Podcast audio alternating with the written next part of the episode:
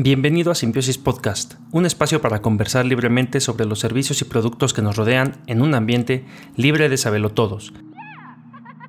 El día de hoy estoy Hornas, Jorge González, eh, y pues solamente yo nuevamente porque Cero, Carlos Álvarez, está trabajando o algo así, entonces está ausente en este episodio también. Sin embargo, hay unas cosas que quiero comentar porque pues si no se nos van a ir acumulando. Una de ellas son unas exposiciones que están y estuvieron para cuando ya esté libre este podcast en el Museo San Ildefonso. Una es 2501 migrantes, territorios de Santiago Arau, el comunismo en el arte mexicano, Orozco, artistas en diálogo y otras cosas que vienen como Van Gogh Alive, que ya está presentándose ahí en el Monumento a la Madre. En el WordPress Photo hay nominaciones ya para este 2020, algunos detalles nerds, eh, geeks, que son del Xbox Series X, que ya revelaron un poco de sus detalles, entonces nada más para comentarlos. Y una noticia algo sorprendente que mezcla eh, Herman Miller con Logitech. Entonces, pues vamos a empezar para no tardarnos demasiado tampoco en, esta, en este episodio. Y es que eh, eh, durante, bueno, desde noviembre, desde el principios de noviembre hasta este marzo 8 de 2020, eh, se presentó la obra de Alejandro Santiago que se llama 2501 migrantes eh, que se presentó en el Museo San Ildefonso. Eh, aquí en este museo se hizo, se presentaron 501 piezas que eran un conjunto de todas estas esculturas que hace o que, que hacía este artista y me gustó, a mí me gustó bastante la verdad porque pues bueno, aunque son piezas que podrían parecer un poco humanoides y amorfas, eh, la intención con la que están hechas y la historia que te cuentan en la proyección que también se podía, se podía ver, la verdad es que tiene un significado bien, bien, este, como heavy detrás de esto, porque habla sobre eh, el, simbolismo y la, y la representación que hace la obra de este artista, representando a pues los migrantes que, se van a Estados Unidos principalmente y pues las travesías que tienen que enfrentar cada uno de ellos y como muchas veces pues más bien es un homenaje también a los que pues no logran regresar o, regresan solo sus cadáveres ¿no? entonces sí está un poco un poco fuerte la, la narrativa y el manifiesto que hace a través de su visión este, este artista, ¿no? Entonces, eh, eh, me gusta mucho cómo explora esa, esa, cuestión del fenómeno migratorio y cómo a través de estas esculturas, eh, pues les hace un homenaje a estos, este, pues estas personas que ya no están, ¿no? Entonces, pues los invito a que busquen un poco de su obra, ya no lo van a poder encontrar en el museo porque estuvo hasta el 8 de marzo de este año. Eh, sin embargo, pues si lo, buscan, seguramente van a poder encontrar sus videos, su obra, de qué va todo este contexto migratorio hacia los Estados Unidos y el objetivo también de, eh, pues de realizar estas obras. Y no solo él, sino eh, apoyarse de chavos, de jóvenes en la comunidad para pues crearlas y así al, venderlas en, exposiciones eh, principalmente para fundaciones extranjeras pues pudieran generar también dinero para ellos no entonces pues la verdad sí me, sí me gustó mucho y eh, pues fue algo que hicieron en colaboración con la Universidad eh, Nacional Autónoma de México la Secretaría de Cultura del Gobierno de México también el Gobierno de la Ciudad de México y la Secretaría de Cultura con el Colegio San Ildefonso para presentar esta muestra que eh, pues, pues que refleja, todo esto de eh, o bueno lo que intenta transmitir es como este mensaje de y conciencia y un poco de eh, sí pues eso homenaje no a, los a los migrantes entonces, pues eh, les voy a dejar el link en la, descripción también para que lo puedan visitar, conocer un poco más acerca de ello y conocer también eh, pues la historia y el, trasfondo de, mm, pues de la exposición. Eh, también dentro del mismo museo de San Ildefonso se inauguró ya la primera exposición individual de Santiago Arau que se llama Territorios, que está desde el 28 de febrero y va a estar hasta el 17 de mayo de este año 2020. Entonces, en colaboración con la editorial Sexto Piso y la Fundación BBVA México, eh, en colaboración con el, con el Colegio San Ildefonso, eh, hacen esta exposición que se llama Territorios de este fotógrafo Santiago Arau, en donde exhiben eh, fotografías, pues haciendo como alusión a una geometría abstracta, en donde se pueden observar fronteras, ríos, cordilleras, volcanes, eh, ciudades, instalaciones, no sé, como la central de abastos, por ejemplo, en tomas que se hacen a través de, o bueno, con ayuda de helicópteros o drones, entonces puedes ver cómo eh, está como un paisaje aéreo, una mezcla de paisaje aéreo y terrestre, en, pues donde se, ve a través de la ventana, incluso de aviones, paisajes que son pues eh, muy geométricos, pero a la vez muy naturales y de cómo también eh, la pues cómo se puede decir las construcciones urbanas que se hacen a través de los tiempos eh, construyen una, serie de códigos, ¿no? Eh, la verdad es que está, está interesante porque pues muestran eh, contrastes de las extensiones desérticas o de, o de cómo se aglomera en la ciudad la, gente o, o, las construcciones, mm, tomas de volcanes, entonces, este, pues la verdad es que sí recomiendo, o sea, sí recomiendo mucho verlo porque hay unas eh, tomas que parecen, o sea, están tomadas desde, desde, una, desde una toma aérea, cenital, por así decirlo. Y, y, parecen de repente incluso como cosas microscópicas, como, como si fueran estas cuestiones como de fractales o eh, no sé, hace, de repente hay unas tomas que no parecieran paisajes naturales, sino más bien como una especie de composición o ahí una mezcla química. Tomas de volcanes que también está, están muy impresionantes. Eh, entonces, bueno, pues recomiendo. La verdad es que no dura mucho el recorrido y tiene, tiene bastantes, bastantes fotos. Entonces, eh, pues vayan, vayan porque todavía va a estar hasta el 17 de mayo. Esto en el Museo San Ildefonso, que está aquí en el centro histórico de la Ciudad de México.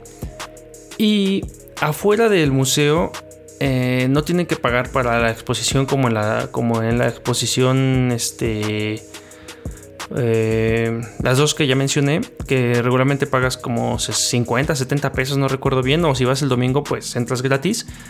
Eh, afuera del museo está la exposición que se llama El comunismo en el arte mexicano.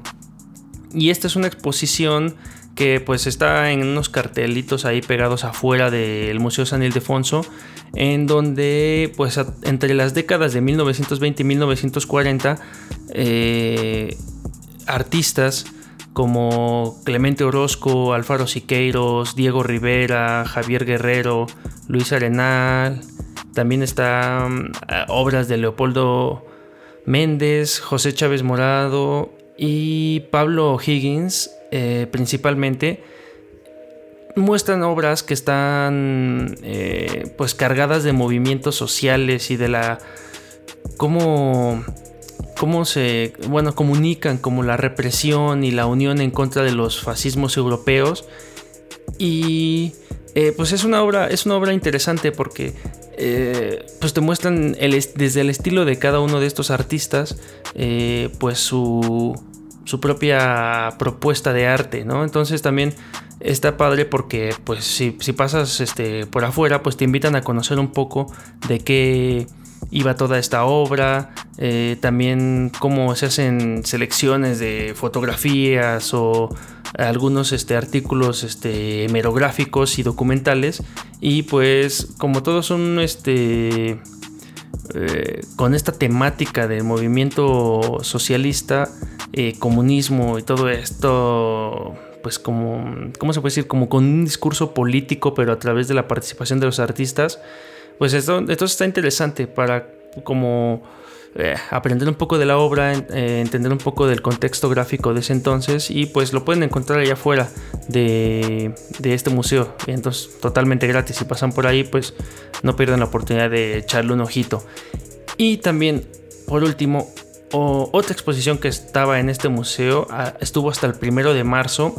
Era una exposición que se llamaba Orozco, tal cual, Artistas en Diálogo, en donde Thomas Newbold y Roberto Parodi eh, uno de ellos eh, mexicano y eh, el otro de ellos, no recuerdo la nacionalidad, a ver, vamos a buscarla. Parodi. aquí estoy buscando en, el, en sanildefonso.org.mx y, ah, mira, Thomas Newbold es de Londres y Roberto Parodi de Ciudad de México. Entonces, bueno, a través de esta, eh, de esta obra, lo que podían ver era una reinterpretación y un como homenaje, por así decirlo, a cómo eh, estos dos artistas eh, pues rescatan o reinterpretan o, analizan incluso en esta especie como de diálogo la obra de Orozco. Había dos exposiciones, una en el Museo Nacional de Bellas Artes y otro aquí en, la, en el Museo San Ildefonso, en donde pues cada uno desde su perspectiva eh, hacía esta eh, pues como interpretaciones.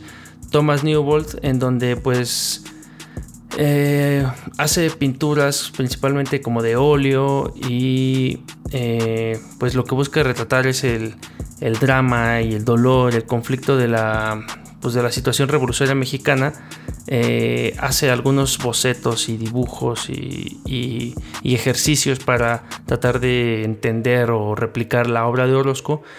Y por su. Por otro lado, Roberto Parodi, que también es un pintor conocido nacional, eh, pues lo hace también sus estudios, ¿no? Y profundiza cómo Orozco hacía uso de la pintura y cómo también eh, pues estudia más como también las, expresiones y las emociones de eh, pues de las obras de Orozco y él hace su misma propuesta, ¿no?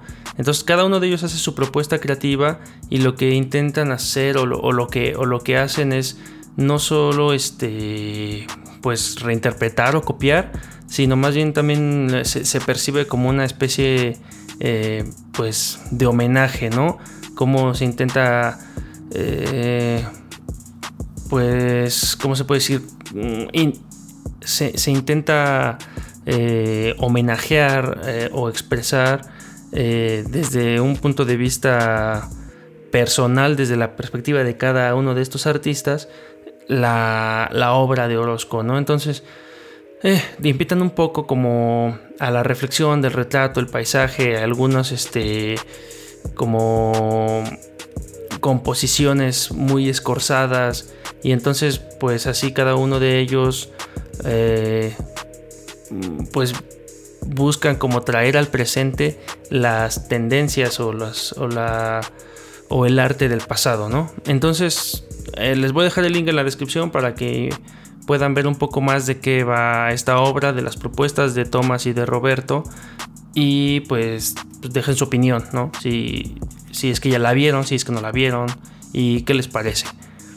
Y como noticia en la que no voy a ahondar mucho porque todavía no, no, lo visito, ya para pasar a otras cosas, ya se inauguró desde el 20 de febrero de este año eh, la exposición de Van Gogh Alive ¿no? Eh, se llama, bueno, en realidad se llama Van Gogh Alive The Experience. Eh, ya está aquí en la Ciudad de México, en el Monumento a la Madre. Eh, el acceso se puede adquirir o se puede precomprar desde la aplicación de Superboletos con un costo de 275 pesos, si no me equivoco. Y eh, pues a mí me llama mucho la atención visitarla. Ya yo compré mi boleto, ya agendé mi cita. Eh, no voy a tardar mucho en ir a verla. Sin embargo, agarré un momento estratégico en el que no se, no se cruzara con ninguna de otras de mis actividades. Y lo que me llama la atención de esto es que pues es una muestra multimedia en donde hacen uso de la tecnología para destacar eh, pues este, estas obras de arte, ¿no? En donde, las, en donde podemos estar inmersos en la obra del pintor y no solo como a, un nivel como visual o auditivo, sino también por ahí leí que iban a liberar o están liberando en ciertas este, en ciertos cuartos o en ciertos lugares también aromas, ¿no? Para dar esta sensación de que pues estés ahí en tus cinco sentidos inmerso. Eh, entonces, bueno, van a ver eh, aproximadamente 3.000 de las obras de este artista en pantallas, en donde, pues bueno, tiene una calidad cinematográfica, por lo que, por lo que dice las noticias, una tecnología llamada Sensory 4. Eh, entonces, bueno, pues bueno, es, también es un sistema de animación donde crean gráficos en movimiento. Y pues bueno, nada más, pues no, no he asistido en cuanto asista, pues ya les daré mis comentarios.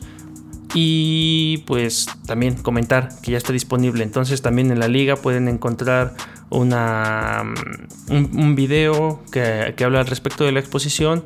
La liga esta aplicación de superboletos para que pues, adquieran su boleto y asistan cuando mejor lo crean conveniente. Ahora, en la siguiente noticia de WordPress Photo, que pues bueno, ya están anunciando que se viene para la que es el concurso 2020 ya, ya anunciaron algunas fotos de los nominados pero bueno antes qué es WordPress Photo eh, WordPress Photo es principalmente un grupo de fotógrafos alemanes que organizan este concurso a nivel internacional para que pues la audiencia mundial pueda exponer su trabajo, pues bueno, como su nombre lo dice, principalmente de fotógrafos, o más bien fotógrafos que tengan contenido de alta calidad, tanto visual como en historia. Y bueno, lo que hacen es a través de una convocatoria que lanzan y, los fotógrafos suben sus fotografías, eh, pues ya ahora ya están públicas. Voy a dejar el link en la descripción para que lo puedan ver eh, las fotos que están nominadas, ¿no? Para este, esta, ¿cómo es? Este contest, esta, pues esta competencia de quién, quién es la, quiénes se llevan los premios o quién es la mejor foto. Lo que hacen es como em, darle recompensa a, las, contribuciones de los fotógrafos, ¿no? En el, en, el, aspecto como del periodismo, principalmente es fotoperiodismo. Y también hay una categoría que es eh, el concurso de eh, storytelling digital o, lo que te cuenta una historia, ¿no? Entonces lo que, lo que exploran aquí es la mejor manera de, eh, de hacer periodismo visual en donde también eh, pues se puede realizar de una manera novedosa, por así decirlo, a, través del uso de tecnologías digitales. Entonces ya está mm, en el link que dejo en la descripción o si lo pueden buscar así como wordpressforo.org collection. Eh, los nominados, las fotos que ya están siendo nominadas a estas categorías y también en el link pueden entrar al archivo de fotografías que han sido ganadoras a través de todos estos años. Eso es algo que se viene haciendo desde 1955 hasta la fecha. Entonces tienen esta, eh, este archivo en donde pueden ver cómo eh, a, los ganadores año por año. Entonces, bueno, ya se, ya, se, ya se dio a conocer la lista de los nominados, ya se, ya se pueden ver y pues ya, es cuestión de darle seguimiento después para que eh, pues podamos saber quiénes son los, ganadores o, quiénes van a estar eh, circulando en exposiciones porque también aquí en Ciudad de México no recuerdo el lugar eh, correcta, bueno, sí, específicamente, si no me recuerdo fue en el Franz Mayer, si no mal recuerdo, pero no, no estoy seguro, entonces no, no, me hagan mucho caso. Eh, la vez pasada aquí en México, este, la presentación de WordPress Foro de años pasados han sido en, otros museos y pues permiten ver estas estos, este, estas fotografías ganadoras también. Eh, les dejo el link en la descripción y pues observenlas y pues dejen sus comentarios, ¿no? Para ver ustedes también qué opinan al respecto. Eh, en lo personal hay unas que eh, me gustan mucho, pero también no solo por la, por la composición fotográfica, sino por el contexto y la historia que hay detrás de, la imagen, ¿no? Eh, entonces vale la pena mucho no solo clavarse en, la foto, sino también en el, en el background, en el que hay detrás de la imagen. Y ya, listo. Esto es para el wordpressforo.org. Y una noticia que les comentaba, nerd, freaky, eh, gamer eh, Xbox ya desde el 24 de febrero eh, reveló a través de su sitio web oficial las características con las que va a contar su nueva consola llamada Xbox Series X. En donde, pues bueno, Phil Spencer eh, a través de este, de este sitio web, pues ya nos comunica, nos deja saber un poco más acerca de la potencia y lo que ofrece ahora este, esta nueva consola. Entonces, aunque nos van a dar más información en el E3, eh, ya pues nos están diciendo a grandes rasgos qué es lo que va a contar. Y no, no, no, me voy a clavar mucho en esto porque no sé si a todos aquí les interesen los videojuegos.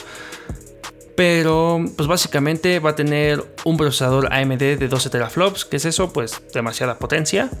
Eh, también tiene una cuestión de BRS, que es el Variable Rate Shading que esto te permite principalmente a los desarrolladores reutilizar de una forma eficiente más los ciclos de la GPU. Entonces, pues bueno, estas son cuestiones técnicas que a los desarrolladores les importan. Eh, si vas a desarrollar un juego indie o algo, pues seguramente te va a servir. Alguna eh, nueva tecnología de DirectX Ray Tracing, que también es una funcionalidad que te va a brindar una mejor iluminación. Y ya para como de cara, de cara a, los jugadores, eh, pues almacenamiento en un disco de eh, disco duro de estado sólido. Esto que hace pues que los datos viajen más rápido. Por lo cual también ya están poniendo como algo que le llaman el Quick, quick Resume, que es reanudar el juego así instantáneamente. Entonces ya donde te quedaste jugando vas a poder regresar sin esperar cargas, según esto. Y una entrada de latencia dinámica, que también lo que hace es eh, mejorar la relación entre el jugador y la consola por a, través de eh, comunicación inalámbrica de los controles, datos, datos técnicos, y lo cual va a permitir eh, entradas más precisas y pues reactivas, dicen ellos. Una, algo que le llaman innovación HDMI 2.1, donde hacen una alianza con HDMI, fabricantes de televisores, para pues hacer un match y entonces a través de una latencia baja de actualización de, rate eh, variable, eh, pues puedan hacer que la pantalla se desempeñe o más bien la, la, tasa de actualización de lo que ves en los gráficos en la pantalla eh, pues sean, sean más este, estables, ¿no? Brinde mejores gráficos, sea más balanceado y entonces se perciba mejor. Algo impresionante es que pues actualmente muchos de los juegos que son para consola están a 60 frames por segundo y lo que promete esta consola es que lo va a duplicar a 120 frames por segundo. Esto quiere decir que por cada segundo que veas en la pantalla van a estar pasando 120 fotografías, por así decirlo, ¿no? Entonces eso le da un nivel pues de detalle impresionante, impresionante al ojo humano. Yo creo que ya es una, es una locura, pero pues ah, emociona, emociona, la verdad. Esto nos pasa a los, a los gamers, a los jugones. Y pues bueno, reafirman su compromiso nuevamente con la retrocompatibilidad en donde pues vas a poder jugar juegos del primer Xbox, del 360, del One y sus diferentes variantes. Y también pues reafirman su compromiso con eh, que cuando si, compras un juego de una consola eh, pues lo puedas jugar en otras, ¿no? Principalmente cuando estamos hablando de las Xbox One actuales y la nueva gama que viene de Series X. Entonces, para que no tengas que comprar un juego dos veces como pasa en otras, en otras marcas, Nintendo por ejemplo, eh, pues que compres una, una, versión del juego y lo puedes disfrutar en la consola que tú quieras. Y pues reafirmaron también su, pues su oferta que tienen con Game Pass, que es esta suscripción tipo Netflix para jugar videojuegos on demand con un solo precio. Y nuevamente pues... Eh, abren y dicen, bueno, cierran el comunicado diciendo que pues están enfocados 100% los jugadores y brillan un poco ahí la carta de que pues 15 estudios que están trabajando directamente con ellos para desarrollar juegos eh, propios de la consola. Entonces ya, no me quiero clavar tanto en este tema de Xbox, a menos de que alguien ahí esté escuchando esto y le interese que platiquemos esto un rato, pues o déjenme su déjenos sus comentarios, escríbanos a través de Discord, que también encuentran el link en la app, y entonces pues empezamos a platicar, igual en una de esas tiramos algunas partidas en línea. O si son detractores de Xbox también y prefieren otra marca, pues también es bueno saberlo, ¿no? Aunque PlayStation no ha revelado mucho más que su nuevo logo. Entonces, cuando PlayStation diga algo, aquí lo tendremos también. Pasando a otros temas, eh Herman Miller y Logitech hacen un anuncio para crear soluciones de mobiliario de alto rendimiento para jugadores de videojuegos. Vamos a retroceder un poco y vamos a hablar un poco acerca de qué es Herman Miller. Y Herman Miller es una marca famosa en el mundo del diseño inmobiliario eh, que es reconocido por hacer diseño de mobiliario, valga la redundancia, de alta calidad en donde fabrican eh, en diferentes partes del mundo, eh, pues alrededor de, de 100 países, menciona aquí su sitio web, pero principalmente es Estados Unidos, China, Italia, Reino Unido y tienen oficinas de ventas distribuidos en estos más de 100 países y hacen colaboraciones también con eh, diseñadores legendarios, ¿no? George Nelson o Charles y Ray Ames. Entonces, bueno, es una, es una firma muy famosa, sobre todo entre diseñadores eh, o arquitectos o diseñadores de interiores. Herman Miller produce, fabrica eh, productos de diseño de calidad y pues bueno, ya tiene una, gran trayectoria. pues ofreciendo, ofreciendo este, este, estos mobiliarios este, y este diseño vanguardista, ¿no? Que siempre pues lo hacen también preocupándose eh, por el medio ambiente, haciéndolo como un servicio también. Eh, se preocupan por dar servicio a la comunidad, pero pues el bienestar de, de, los clientes y empleados es lo que permea toda esta cuestión. Bueno, sin más preámbulo, entonces Herman Miller, conociendo que es una empresa que se dedica al diseño mobiliario de calidad, hace o empieza a involucrarse un poco con esta onda de los jugadores. Y lo que pretenden hacer es con esta alianza de Logitech eh, pues diseñar eh, por, lo, por, lo que, por lo que dan a entender eh, mobiliario. En este caso yo quiero pensar que son a lo mejor escritorios o sillas para jugadores de PC lo que están haciendo a través del link que pueden encontrar en la descripción es que están abriendo como una convocatoria para invitar a todos los, eh, pues, ¿cómo se puede decir? A youtubers o, streamers, eh, gente que esté clavada en el, en el mundo de los videojuegos, a unirse a este como proceso. Por lo que entiendo, están haciendo como un proceso de, de un discovery en donde quieren entender primero las necesidades de los jugadores, lo cual me parece muy interesante porque empiezas pues identificando la, eh, la, problemática o, o qué sí funciona desde el mismo core de pues quien va a ser el usuario. Entonces están abriendo una convocatoria en donde pues tú te puedes suscribir y entonces te darán algún tipo de seguimiento para eh, pues que puedas eh, dar tu opinión o colaborar o de alguna manera estar involucrado en el diseño y en el desarrollo de estos mobiliarios eh, que van enfocados para gamers. Todavía no se sabe bien de, qué va a ir, pero pues ya están entrando a este show de los videojuegos porque se están dando cuenta o ya, ya se dieron cuenta como otras empresas, pues que es un negocio muy lucrativo, muy rentable y en donde dejamos mucho dinero. Y entonces, pues bueno, ya estas son las cosas que quería comentar esta semana, no quería dejarlas pasar. Eh, es algo raro eh, tener este tipo de monólogo eh, yo solo, porque pues, siempre me gusta como compartir, debatir, cambiar puntos de vista. Entonces, este, pues ya veremos qué pasa. En siguientes episodios. Ojalá ya nos pueda acompañar Carlos y pues tú me sigas dejando eh, mensajes o diciéndome qué opinas de lo que todo lo que te estoy diciendo o si estás de acuerdo o no estás de acuerdo, si agregarías algo, eh, si te gustaría comentar algo. Y pues bueno, nada, no me queda nada más que decirte que puedes continuar la conversación a través de Discord, el link lo puedes encontrar en la descripción y también encontrarnos en redes sociales como Symbiosis Podcast, principalmente en Instagram y Facebook. Y pues no queda no está de más decir también que compartas y te suscribas a través de Anchor FM o tu reproductor de podcast preferido y no olvides dejar tu reseña en Apple Podcast para así poder llegar a más simbiontes como nosotros, porque confiamos en que la creatividad y la tecnología nos seguirán llevando lejos.